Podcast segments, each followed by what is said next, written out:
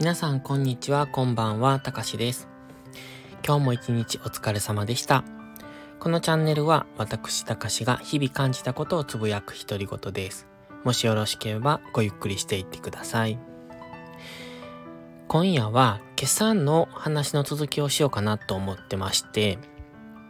今朝の話の中で、うんと、早起きは三物得っていう話で、えっ、と、そうすると自然と夜も早く寝て、その早く寝る時間っていうのが、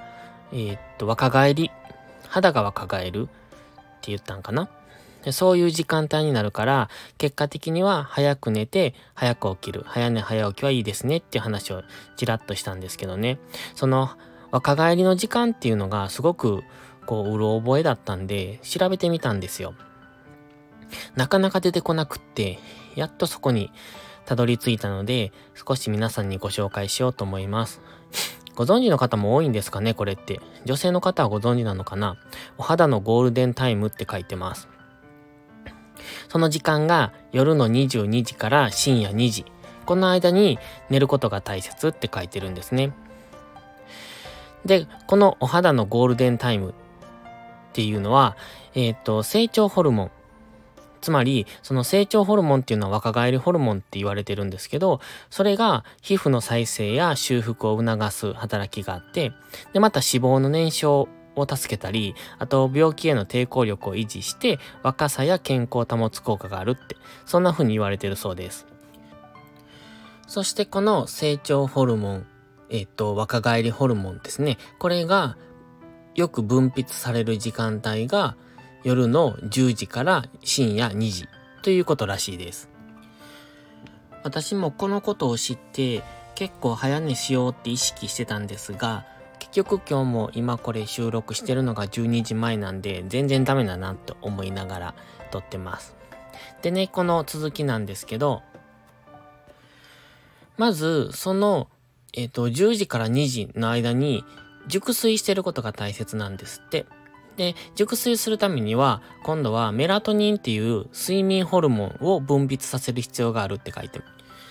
それでこのメラトニンっていう睡眠ホルモンが上手に分泌されないと、夜の10時から深夜2時の間に熟睡ができないので、このメラトニンを上手に分泌させることが必要なんですね。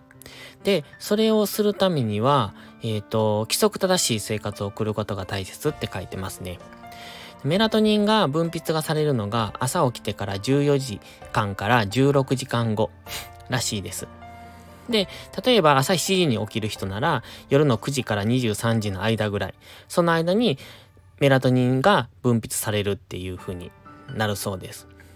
だから結果的には朝ちゃんと起きて夜ちゃんと寝る。この規則を習慣づけることが大切なんだって、そんな風に書かれてますね。